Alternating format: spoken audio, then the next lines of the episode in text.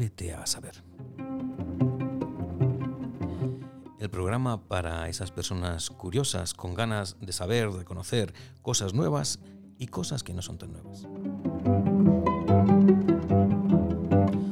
Hoy vamos a hablar de ciencia y física.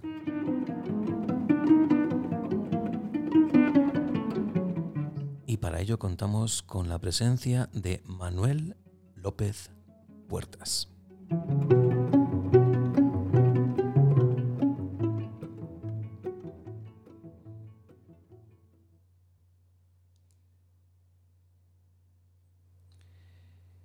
Gracias por haber llegado hasta aquí. Y enhorabuena, porque no ha sido fácil. Yo diría que si los milagros existen, este es sin duda uno de ellos. Para empezar, para que estés escuchando esto, y más aún comprenderlo, has tenido que pasar bastantes años de tu vida aprendiendo las miles de combinaciones entre A, B, C, D, E, F y todas esas letras que conforman el abecedario. Pero no solo eso. Aparte de aprender muchas palabras, también has tenido que aprender a combinarlas para que tengan algún tipo de sentido. Y encima, da la casualidad de que tu anatomía, es decir, tu boca, tus labios, tus dientes, tu lengua, tus cuerdas vocales, te permite articularlas casi como si de tu respiración se tratara. Y eso que no he mencionado, la cantidad de órdenes que tu cerebro envía para mover cada uno de los músculos que hacen que casa suene casa y no caza, por ejemplo. Por si fuera poco, da la casualidad de que... Manuel, bienvenido. Muchas gracias. Iba a leer un fragmento de, de un texto que escribí hace años que hablaba de, de que el hecho de que dos personas personas se encuentren es una casualidad en el universo increíble. En aquella época calculé que más o menos la vida de una persona, si, tomamos por vida media 75 años, pues viene a ser unas 650.000 horas. Entonces tú y yo vamos a pasar aquí unos, no va a llegar a una hora, vamos a pasar unos cuantos minutos hablando y ese va a ser nuestro encuentro dentro de este universo. Manuel es físico, especializado en física atmosférica, y estamos en Granada, en el Instituto de Astrofísica de Andalucía, del CSIC. Eh, Manuel, ¿quién es Manuel López Puertas? Eh, bueno, yo me difería desde el punto de vista profesional como un físico que trabaja aquí en Granada, me siento un científico privilegiado, que hago aquello que me gusta, que me apasiona, que me encanta. Y en esencia yo creo que esa sería la cuestión, al menos desde un punto de vista profesional. ¿Qué tienes de López y qué tienes de Puertas? Ah, de López, bueno, eh, la parte de directamente de mi padre, o sea, hay cuestiones como eh, su dedicación al trabajo, eh, su eh, tenacidad, muchos, en muchos aspectos tengo una gran virtud de, mi padre. Y por otra parte de mi madre, pues que casi a ella se lo debo todo, ¿no? Porque bueno, gracias a ella estoy hoy donde estoy. yo vengo de un origen de. Veníamos trabajando en el campo, o sea, mis padres no saben ni leer ni escribir, o no lo sabían. Mi padre, mi madre todavía se vive. Y entonces, bueno, ella fue la que con su tenacidad fue la que me introdujo, consiguió que yo estudiara y entonces llegar hasta donde estoy hoy día. ¿Qué es lo que te llevó a la física? La física me llevó, eso fue ya en la época final del siglo, de perdón, del siglo, bueno, sí, del, siglo, pasado, efectivamente. Pero no, me refiero a, a mí me gustaba mucho la matemática, me gustaba mucho, pero no quería matemática pura, sino algo que tuviera un poco de aplicación. Y entonces la física para mí supuso la combinación perfecta entre eso, ¿no? Por un lado, indagar en qué, intentar entender el universo, aquello que nos rodea, y por otro lado, de una manera, con la matemática, de una manera, digamos, inequívoca, objetiva, algo que te diera, y eso me daba mucha seguridad, no, tanto como opiniones, subjetividad, sino algo que fuera realmente eh, que se fuera contrastable, ¿no? que es la base del método científico y eso, eso me ayudó a ello. Luego, por otra parte, también tuve mucha suerte en el sentido de que la física entonces, eh, estamos hablando del 74, prácticamente había solamente cuatro o cinco universidades en España, estaba Zaragoza, Madrid, eh, Sevilla, Valencia, y creo que ya está. Y entonces, justamente en ese año, empezó la primera promoción de física de Granada. Y entonces, bueno, pues allí me enrolé y, pues nada, allí, allí hice mi carrera en física. ¿Y qué es lo que te hizo especializarte en física atmosférica? Bueno, cuéntanos primero, ¿qué es la física atmosférica? Bueno, la física atmosférica intentamos entender cuáles son los procesos de la atmósfera, eso que en el colegio nos dijeron esa capa de aire que nos envuelve, que hoy día sabemos que es muchísimo más, entonces entenderla, bueno, no es nada fácil. Y tiene un poco una connotación, eh, digamos, eh, personal, de cuando yo trabajaba en el campo, como he comentado antes, en mis orígenes, allí dependíamos de las cosechas de si llovía o no llovía. Entonces, bueno, pues aquello me atrajo mucho la idea de decir, bueno, pues entonces, no sé, si soy capaz de intentar comprender eso un poco mejor, pues, no sé, fue una, una, una, cuestión de atractivo personal, ¿no? Desde pequeño. ¿Y después de tantos años has logrado comprender algo de la atmósfera? Mm, sí, bastante más de lo que yo me imaginaba. O sea que no y, y lo que pasa es que hoy en muchos aspectos. O sea, que la, física atmosférica, eh, cuando uno la estudia ya un poco en detalle, eh, para el común, digamos, para la gente más normal, es aquello que nos envuelve, el tiempo que hace calor, frío, nubes y demás. Luego tenemos otras capas por encima, que por ejemplo el ozono, que nos protege de la radiación solar. O sea, hay una componente que no es día a día, que no todo el mundo conoce, pero es importantísima. Si te sube incluso a capas más altas, pues tenemos la radiación electromagnética, ese campo que gracias al campo magnético terrestre nos eh, protege de todas las radiaciones del Sol. Entonces, o sea que es curioso porque son muchísimas capas y desde una cosa tan cambiante como la que ocurre aquí abajo a otras menos cambiantes, pero de luego importantes para la evolución del hombre sobre la Tierra, ¿no? Y últimamente es una cosa donde se ha abierto un campo mundo eh, enorme, ¿no? O sea, hasta ahora tenemos el sistema solar, tenemos seis, siete planetas con una atmósfera gaseosa, terrestre, pero con el mundo de los exoplanetas se nos ha abierto todo un campo y vamos, tenemos ya más de 5.000 planetas con atmósferas ya desde unas que están tan eh, ardiendo prácticamente a otras que son completamente gaseosas, otros planetas de tipo Júpiter que están al lado de las estrellas que están literalmente evaporándose a una temperatura enorme y perdiendo toda su masa, o sea que con lo cual eso en el campo me ha dicho que eso, la atmósfera. Entonces, hoy, incluso en los últimos años, pues se nos ha abierto un campo completamente nuevo, que tenemos que dedicarnos a estudiarlo para poder comprenderlo todos los detalles. Luego me gustaría regresar a esto de las atmósferas de los planetas. Antes he mencionado, he dicho que estábamos en el Instituto de Astrofísica de Andalucía. Y me gustaría también que nos hablases un poco del instituto, qué es lo que hacéis y de la red de institutos que hay de, del CSIC en Andalucía. Muy bien. Bueno, dentro del CSIC somos, eh, perdón, el Instituto, el IAA, Instituto de Astrofísica de Andalucía, somos casi como el centro de referencia de astrofísica dentro del Consejo. El Consejo es un órgano enorme, somos más de 10, 11 mil investigadores en toda España, 130, quiero recordar, ciento y pico institutos y nosotros somos como el centro de referencia en ese sentido. Eh, bueno, hemos conseguido ya, anteriormente conseguimos el, premio de excelencia Severo Ochoa, acabamos de conseguir ahora el siguiente, o sea, con lo cual nos pone un poco en el centro de referencia a nivel nacional y también a nivel internacional. Y aquí en el centro somos como 230 personas y cubrimos de, campos tan diversos desde justamente la atmósfera en la que nos dedicamos nosotros, a pasando por el Sol, eh, los, cometas, los asteroides, eh, nos vamos al sistema solar, el Sol, nuestra galaxia e incluso la, más allá, las galaxias, las extragalaxias, las, hay gente incluso que hace gravitación cuántica, o sea que en ese sentido somos un centro también que tiene un, abanico, prácticamente cubrimos todos los campos de la astrofísica, ¿no? desde lo más cercano hasta lo más lejano. Cuando has dicho antes de analizar la atmósfera de los planetas, ¿Cómo se analiza la atmósfera de un planeta que está a miles y miles y miles de kilómetros de, aquí, de, del CSIC de Granada? Pues de una forma muy, muy, muy compleja, con unos métodos muy sofisticados, con unos instrumentos muy avanzados.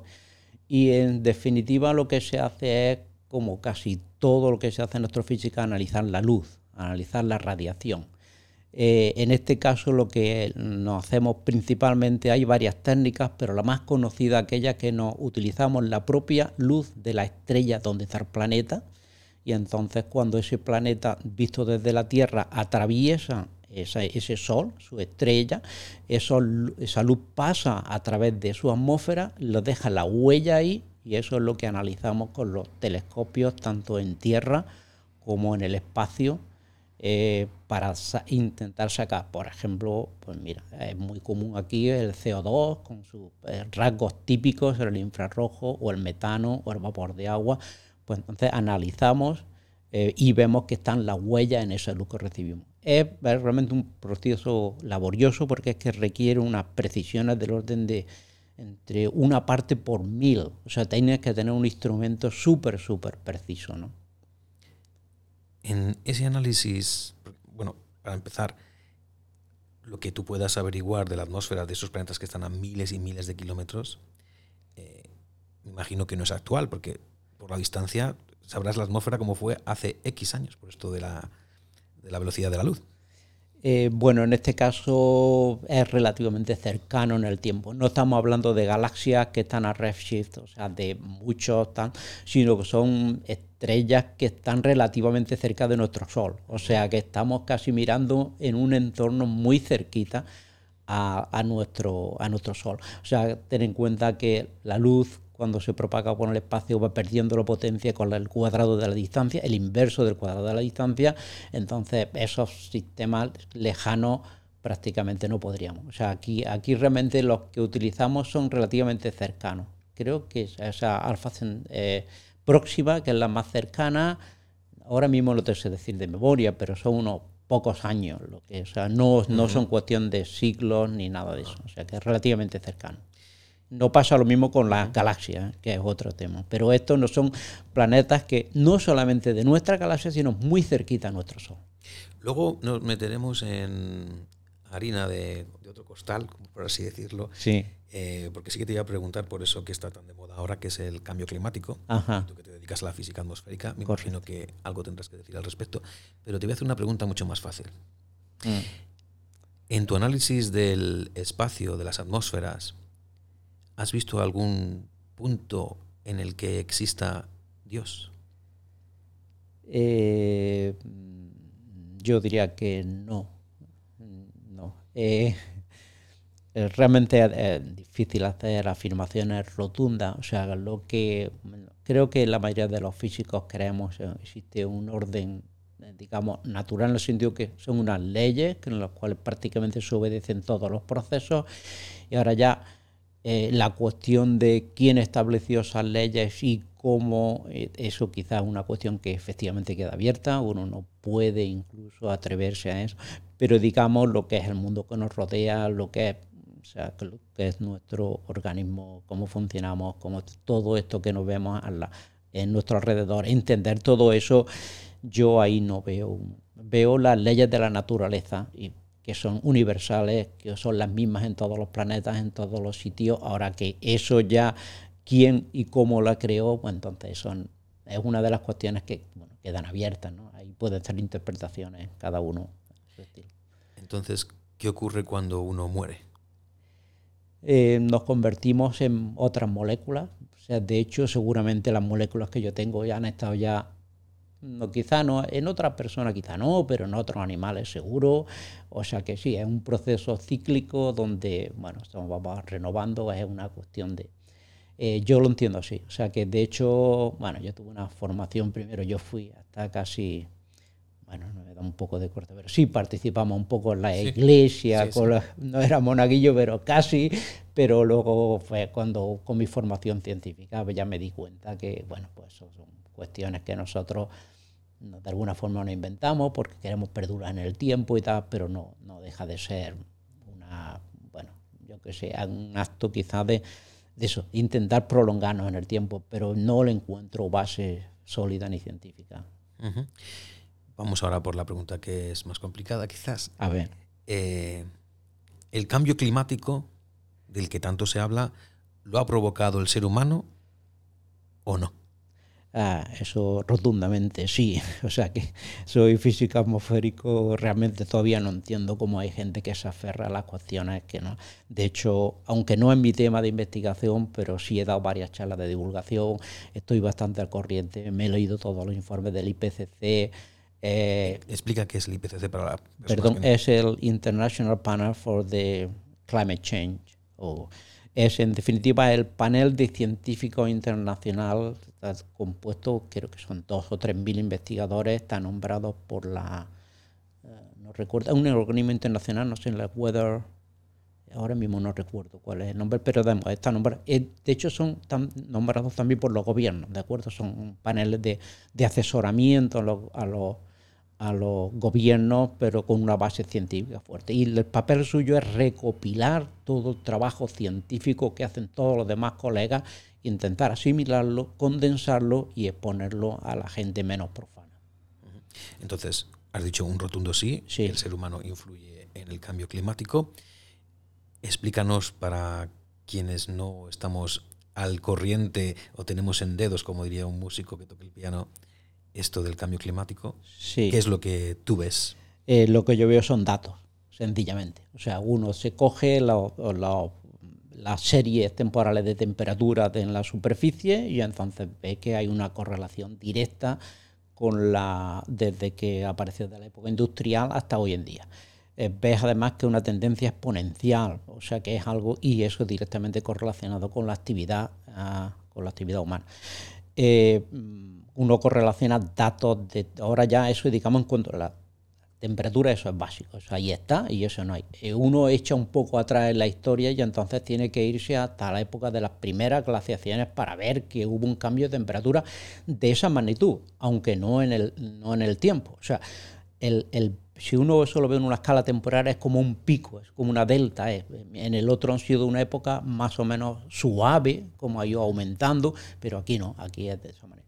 Y luego las razones, pues está clarísimo. O sea, esencialmente eso es lo que hace el efecto invernadero, el principal de ello el CO2, y entonces si uno mira las concentraciones de CO2, pues ve que ha aumentado de una manera brutal en los últimos, el último siglo, siglo y pico. ¿no? O sea que eh, son, y luego digamos, también lo entendemos. O sea, cuando uno coge los modelos climáticos y uno hace con y sin ese CO2, pues entonces ve que responden que la temperatura que observamos se explica. O sea que son muchos eh, argumentos y razones para, para, para, estar convencidos de que, de que eso es así, o sea, que eso es producido por el hombre. Entonces, ¿de dónde viene esa controversia que es muy, muy actual de que hay científicos? Estoy hablando de científicos, no estoy hablando de opiniones de personas que somos profanas, mm. que dicen que no, es decir, que no está causada directamente, el cambio climático no lo causa directamente el ser humano, y otros que decís que sí. Eh, bueno, prácticamente ya el porcentaje de gente, de científicos que hoy día que, que lo afirma es, muy, muy, muy poco. O sea, prácticamente casi nadie hoy, muy poco.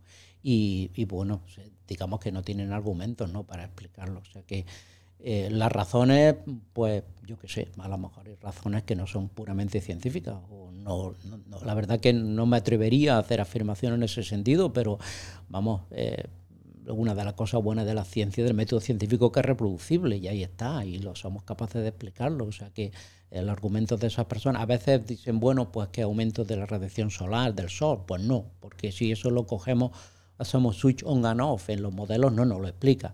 O sea que todos los argumentos que dan ellos no, no se sostienen.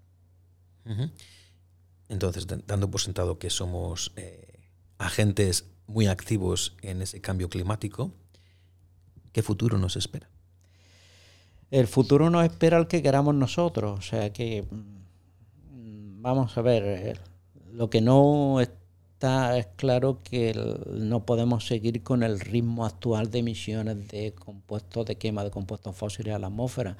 O sea, siguiendo con ese ritmo actual vamos a alcanzar los grados y medio casi, pues quizás a mediados de este siglo, un poquitín más adelante, depende un poco a qué nivel seamos capaces de, reducirlo, Pero bueno, yo sinceramente, bueno, eh, aquí ya viene un poco una opinión de eh, casi no como científico, sino como persona que yo creo que los gobiernos no están muy por la labor, ¿no? Y entonces, sinceramente, o sea, yo creo que que se, podría, se debería actuar, pero se debería actuar ya. O sea, una de las cuestiones que quizá no queda claro a, a, las personas o a, los es que el CO2 es un gas que tiene una vida media de 100 años en la atmósfera. Quiere decir eso que si nosotros automáticamente ahora dejáramos todos los coches, todo parado y no emitiéramos nada, la temperatura aún seguiría aumentando porque, eh, porque, el, el, CO2 para la forma de bajar la temperatura es que hay que reducir el CO2 de la atmósfera.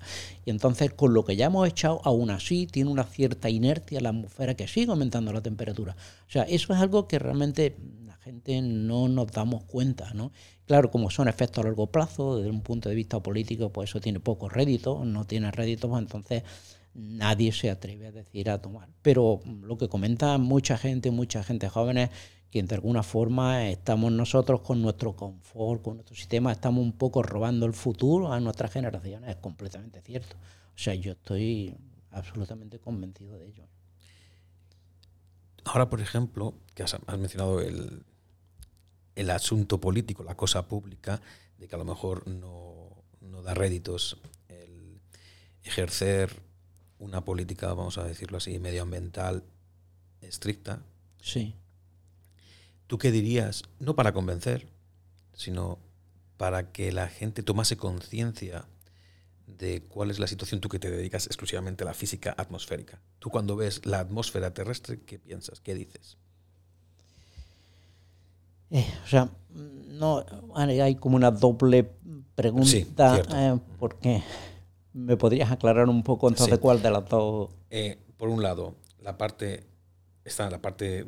Es verdad que la, he formulado bueno, tanto en Entiendo que una cosa sería, ¿qué le diría yo a la gente? Eso una parte.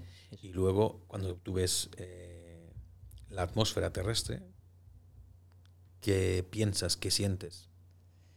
Eh, bueno, sobre la primera parte, es que es un poco difícil, pero deberíamos de concienciarnos todos de que, digamos, el, el legado que vamos a dejar a las siguientes generaciones. Es curioso porque cuando yo hablo con bueno, gente que tiene familia, pues entonces piensan dejarle pues, pues todas sus propiedades a su hijo, dejarle lo mejor que pueda, encontrar un trabajo y tal, pero no piensa en que eh, cuando él está haciendo, pues yo, sé, ir con un coche de un sitio a otro de manera sin sentido o coger el avión cuando se emite muchas emisiones que no es estrictamente necesario no todavía no nos concienciamos a que eso tiene un efecto a largo plazo y eso lo van a sufrir nuestras próximas generaciones sin duda. O sea, habrá que adaptarse. Yo no, vamos, eh, me imagino que en el futuro pues habrá que imaginarse algunas circunstancias o, algunos mecanismos para intentar reducir ese cambio o si no reducir la temperatura, por lo menos adaptarnos de la mejor manera a ella, ¿no? Y la otra pregunta que habías comentado es que cuando miro la atmósfera, ¿cómo la veo? Eh, no sé decirte cómo la veo, de, qué punto... Tú, lo ves y dices, uy, esto lo veo yo, lo veo yo muy negro. Ah, ya ahora te entiendo la pregunta. Eh, eh, lo veo que, bueno, pues sí, que las siguientes generaciones, bueno, pues van a tener que adaptarse a olas de calor, se van a tener a cambios drásticos de, de, de sequía o de inundaciones o sea que mm, un cambio en nuestra en el medio ambiente lo veo bastante claro. Es más, en los modelos siempre intentamos ser cautos o intentan ser cautos mis colegas y demás, pero se está viendo que siempre con esa idea de quedarte, de no ser demasiado eh, drástico, demasiado alarmista, pues nos estamos quedando cortos. Y entonces los hechos hoy día nos están superando. O sea, todos los hechos están viendo que eh, se están ocurriendo en un tiempo, en un plazo de tiempo menor que el que se esperaba, que el que se, hemos dicho, hemos predicho en los modelos. Has mencionado el CO2. Quizá esto que voy a decir eh, te, dé risa, pero te lo, te lo pregunto con la mayor de las ignorancias. Tenemos una guerra que está ocurriendo actualmente relativamente cerca de nosotros, me refiero al conflicto entre Rusia y Ucrania, que ahí están tirándose bombas, misiles, eh, eso no deja de ser contaminación. ¿En qué medida eso afecta también a la atmósfera o, ese, o eso no afecta a la atmósfera? Eh, el efecto directo no lo es. ahora, el efecto indirecto sí. Está clarísimo que entonces, desde que se inició la guerra, pues entonces Alemania no tiene gas, entonces ¿qué ha hecho? Pues tirar de las térmicas. Entonces tiene un efecto directo de lo que se quema, de lo que se hace ahí, eso prácticamente desapreciable. No lo he estimado, pero estoy convencido a nivel global, eso es prácticamente nada. Pero un efecto indirecto clarísimo. O sea, que el efecto directo no es tanto. No es tanto. Pero, sí el efecto indirecto. Absolutamente. O sea, ya estamos tirando de las térmicas, en Grecia estuve este verano allí en la comisión de radiación. Eh, ya están cogiendo también otra vez vertiendo hacia las centrales térmicas que se habían cerrado de quema de carbón, pues entonces ahora la están retomando, el carbón. O sea, cosa que, o sea, del efecto indirecto sí. porque ¿Por qué? Porque no estamos preparados para el gasto energético que hacemos enorme. Entonces no estamos preparados para sustituir de un día para otro los recursos económicos de los, de los combustibles fósiles. Entonces, y en el momento que dice, bueno, se cierra el gas, pues automáticamente tiras ahora de carbón, que es todavía más contaminante que el gas. Bien, me surge la pregunta clave. ¿Más energía nuclear? Eh, eh, es una pregunta mm, difícil. Yo preferiría en principio no sería partidario de ello, por lo menos no a un medio largo plazo. Yo creo que debemos de optimizar al máximo la energía que nos produce el sol, tanto desde el punto de vista de fotovoltaica como de aire, como de hidráulica, en definitiva toda esa energía procede del sol, de una forma o de otra, más o menos indirecta, y yo eh, la eh, lo otro pasa un poco también la, la, energía nuclear. O sea, los residuos que dejan están ahí y tardan miles, y, bueno, miles, centenares de años en, en, en, que la radioactividad, o sea, no deja de ser también un cierto peligro, ¿no? Si no se tratan bien y no se, bueno, hay que meterlos en el bajo tierra durante muchísimo tiempo, o sea, es generar también otro riesgo ahí. O sea, yo sería partidario de si en la medida de lo posible antes eh, la fotovoltaica, etcétera, la renovable antes que la antes que la, nuclear. Hombre, la nuclear no sé, eh, tampoco te decirte en algunos casos concretos y de una forma muy eh, particular a lo mejor se pudiera llevar a cabo porque no podemos dejar de tener fuentes de energía, ¿no? Lo que se suele decir, tú eres, tú eres especialista en esto, es que la energía nuclear es la menos contaminante bueno, menos contaminantes eh, de, una, de una manera directa, ahora, concreta, pero los residuos que dejan, eso hay que tratarlos. Y eso es algo que no se ve de forma directa, pero están ahí. Y si no se tratan adecuadamente, pues entonces sigue, existe un, un cierto peligro. ¿El planeta está superpoblado? Eh, estamos superpoblándonos. Sí, yo no sé hasta qué punto. Una de las cuestiones cuando hago la, presentación del cambio climático directamente lo pongo con el aumento de la población, en aumento exponencial. Entonces los recursos hídricos, recursos de, energía, recursos de alimentos, etcétera, eh, estamos limitados. O sea que, eh, en fin, eso es un poco difícil, pero mi impresión es que creo que sí, que estamos, o por lo menos si no lo estamos, vamos hacia una tendencia de superpoblación. Hemos, creo que hemos pasado ya los 8.000 millones hace poco, ¿no? O sea que, y de hecho India ha superado a China el número de habitantes, al parecer. Correcto, sí, sí. eso te lo, te lo he preguntado porque no sé si es correcto, aunque es verdad que en su día yo lo hice un cálculo, lo comprobé con mis cálculos peregrinos, porque la gente que defiende que no estamos superpoblados dicen que la, población mundial cabría en la isla de Tenerife. Si nos pusiésemos todos de pie y juntitos, toda la población se concentraría en la isla de Tenerife. Si uno hace cálculos así, estos matemáticos, pues sí, pues es posible. Pero bueno, que cabrían en las Islas Canarias, vamos a dejarlo ahí. Sí. Entonces, ¿estamos realmente tan superpoblados? Bueno, es que no solamente que quedaríamos ahí, estaríamos un ratito ahí todos juntos y ya está, pero vamos, ¿de qué comemos? ¿De qué mm, consumimos? Eh, cogemos el coche, cogemos hoy día la energía básica para todo. Eh, el agua, o sea, ¿cuáles son los recursos hídricos? O sea, duro que Tenerife tuviera agua, bueno, ni zambullándonos en, el, en el océano, ¿no? O sea, una cuestión no solamente ya de cuestión, digamos, de espacio, sino una cuestión de los recursos que consumimos. Y cada día más.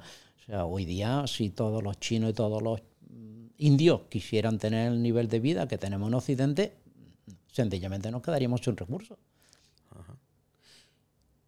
Luego retomaremos este asunto del cambio climático brevemente, pero ahora quiero regresar a tus comienzos, cuando empiezas en el mundo de la física, que ya has mencionado que vino de una curiosidad tuya familiar, porque tenía tu padre, eh, trabajaba al campo, y de ahí es de donde te viene esa curiosidad atmosférica. ¿Qué te ha dado la física que no te había, que no te daba esa, vamos a decirlo así, sabiduría campestre? Ah, todo es otro mundo, absolutamente. La sabiduría campestre es algo de, bueno, quizás el día a día, el vida, pero eso ha sido todo. O abrirte los ojos completamente. Luego, toda la gente que ha hecho física, la capacidad de abstracción que tiene y la capacidad de afrontar problemas y analizar problemas es un plus que te dan en cuanto a metodología que no la tiene. Pero todo, la visión del mundo, la visión de la propia atmósfera, la visión de todo, o sea, prácticamente el, eh, eso fue una... De hecho, incluso cuando eh, yo venía de un instituto, de, venía, estaba en Motril, entonces, bueno, un instituto de, bachillerato y cuando vine a la universidad y empecé a contactar aquí con gente y hablar y otros campos ya que no era la física sino la filosofía o filosofía de la ciencia o la política en esos años corríamos delante de los grises o sea que fuera es otro mundo o sea que absolutamente eso ha sido una ventana la ventana digamos por así decirlo no lo he dicho antes pero lo digo ahora eh, el haber empezado la serie de episodios a Pereaude me ha hecho ir descubriendo a personas de las que antes no había oído hablar. Tú eres una de ellas. Voy a contar la conexión que tengo contigo, que es la siguiente. Hace un tiempo hice un episodio con la pintora Carmen González Castro. Era sobre arte, fue el episodio número 6 de la serie Sapere Aude. Em, pasó el tiempo, vine a Granada y la madre del artista, que resulta que te conoce a ti, pues fue la que me habló de ti y yo dije, pues nada, tengo que hacer un, programa con, Manuel, seguro que ya te llama Manolo. O sea que la conexión es de haber hecho un programa que tenía que ver con arte, me lleva a la física, a la astrofísica y a la física atmosférica. Dicho esto, eh, tengo que decir, de lo que hoy nos hemos conocido hoy, no nos conocíamos de antes, que eres una persona muy sencilla, muy sencilla. Si yo te veo por la calle, no pensaría que eres físico, que eres científico y menos aún que eres investigador. Y ahí es donde voy. Porque el perfil de un investigador es alguien que es curioso. Tú has dicho que tus padres eran analfabetos, bueno, tu madre sigue viviendo, mm. que o sea, no tenían no tienen los estudios que tú has tenido. tú eres una persona que ha viajado mucho y que hablas, por ejemplo, inglés y te defiendes y que te defiendes en inglés y defiendes tu, tus teorías atmosféricas ya sé que no te gusta hablar de ti, pero me gustaría que nos hablases de cómo, cómo lograste eh, salir fuera de España y poder expresarte viniendo de ese campo que es también un poco supersticioso a veces. Sí, sí. Bueno, la verdad es que eso un poco, yo he hecho algunas veces el repaso un poco así de la historia y había como determinadas personas que había clave a lo largo de, mi vida. ¿no? Y al final, lo que he comentado algunas veces, somos el resultado, pero fíjate, de, de toda esa serie de personas. yo, por ejemplo, vivía allí en un pueblo que se llama Carchuna, allí no había maestro.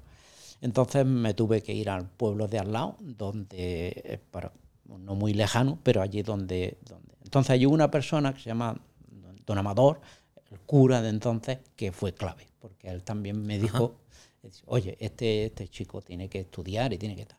Luego vino con otro compañero del pueblo, Florentino Frías, también con mi madre, que yo estudiaba eh, por aquello entonces eh, bachiller a distancia, o sea, por libre que se llamaba, venía al padre Suárez a examinarme y entonces esa otra persona que fue clave.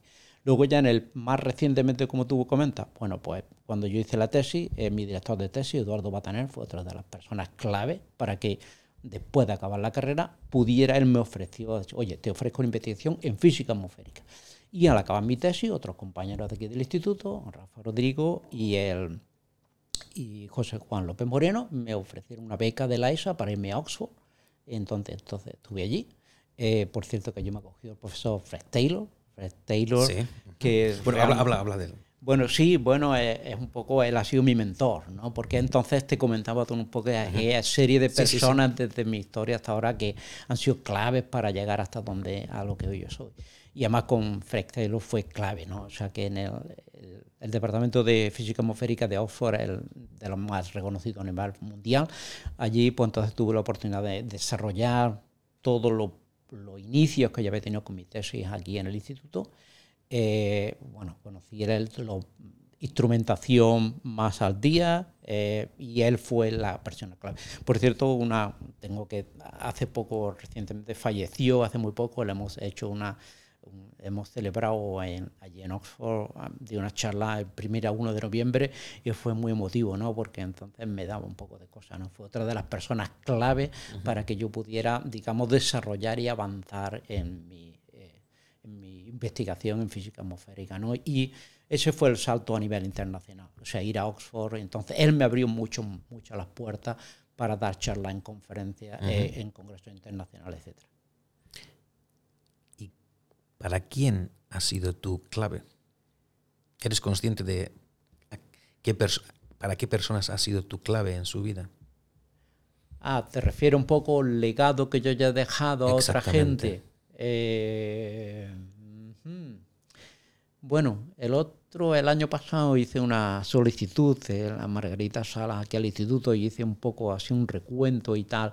Y yo creo que hoy día, bueno, el, el grupo en el que ya prácticamente no dirijo, pero que he dirigido hasta ahora, yo creo que para ellos sí ha, ha sido importante. O sea que creo aquí en el, en el instituto también un poco somos reconocidos a nivel internacional gracias a ellos. Entonces yo creo que por lo menos hay dos, tres, cuatro, cinco personas aquí en el instituto que lo he formado yo y yo creo que eso es el- creo que es un poco el legado que he dejado aparte del libro de Knowledge que escribí con Fred Taylor que bueno, para mí fue una de las, satisfacciones también. Non-LTE Radioactive Transfer, Transfer. in the Atmosphere. Exactamente, con, con Fred Taylor.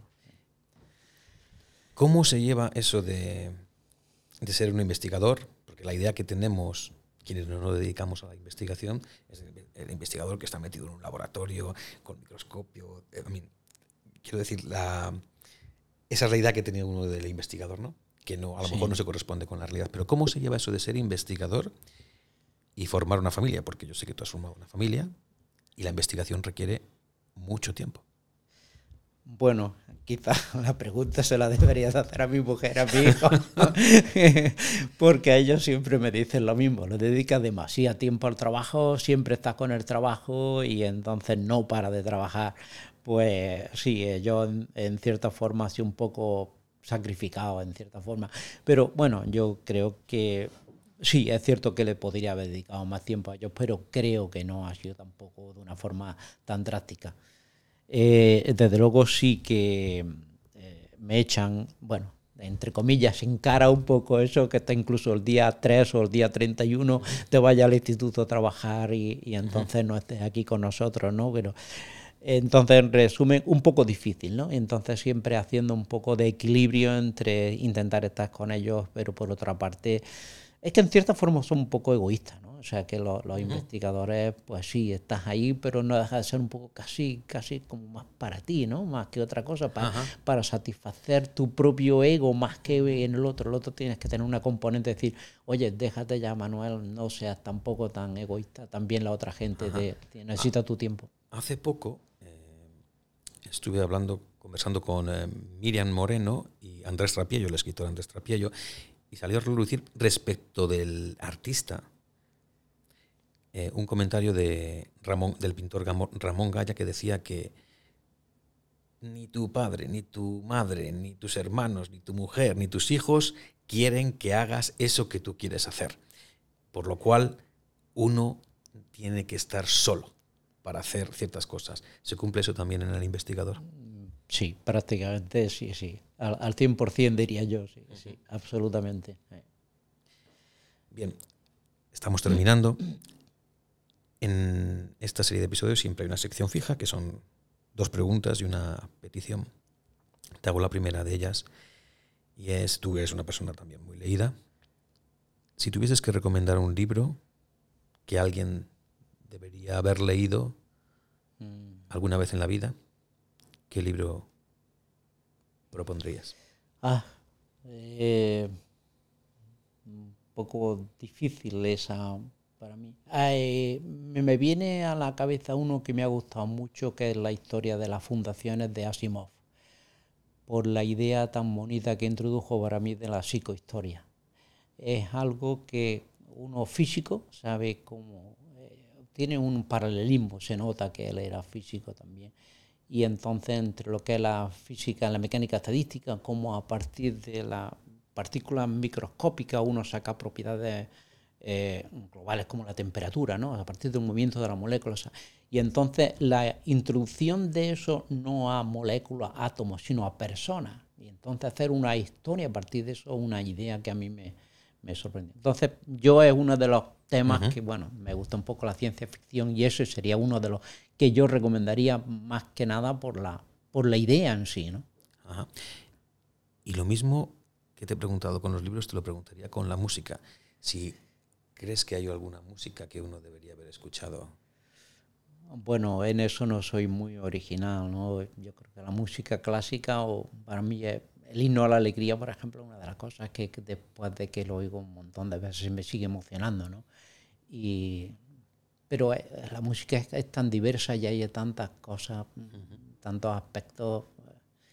eh, no te sabría decir ahora unas concretas, Una- una pero, concreta, sí. pero sí, el, bueno, en- en, eh, yo, me, yo, me, yo me quedaría con esa, o la obra de Júpiter también de, música clásica. Sí, exactamente. Holst. Gustav Holst. Sí.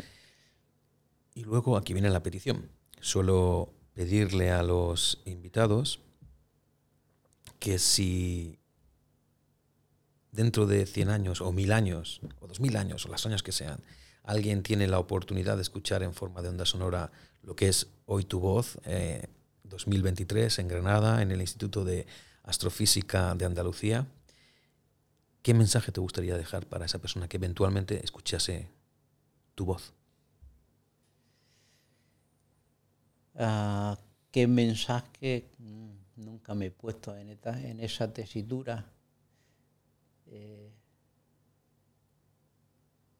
no te sabría de- decir el... eh, no sé, quizá diría que has escuchado la voz de una persona que, eh, digamos, donde la tenacidad y el, el esfuerzo es fundamental para conseguir algo en la vida, ¿no? O sea, para así prácticamente partiendo de cero, entonces llegar a, a- a comprender un montón de las cosas que te rodean en, en el universo, ¿no? Quizá para mí ese fuera el, el- el mensaje principal. ¿Qué te caracteriza lo que has dicho? Has dicho la voz de una persona con tenacidad. Si tuvieses que describirte con dos o tres adjetivos, ¿qué dirías? Tenaz, eso está claro. Sí, tenaz, eh, es- está claro. Eh, ¿Cómo me describiría yo a mí mismo? Eh, pues eh, me coge un poco así. Te lo, voy a, te lo voy a poner más fácil. A ver. Si tuvieses que describir con dos o tres adjetivos a tu padre, la figura de tu padre, ¿qué, qué dirías?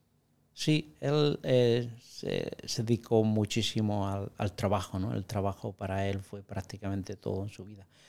Pero mm, hay que ir un poquitín más allá y no hay que ver solamente el trabajo, tienes que ver también las personas y las personas que te rodean y, y eso, es, eso es algo más, ¿no? O sea, tiene, hay algo más de, de, de eso, eso. del trabajo. Y del que describa tres, dos o tres adjetivos que describan a tu madre, que todavía vive.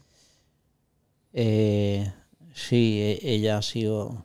Bueno, otra vez se, se vuelve a repetir la palabra tenacidad, ¿no? Ella es una persona, pero ha creído sobre todo en la educación, en la formación y en ser capaz de una persona más allá. O sea, el, medio de vida en ese sentido, mi padre era como muy corto de mira. O sea, él miraba nada más que el día a día lo suyo.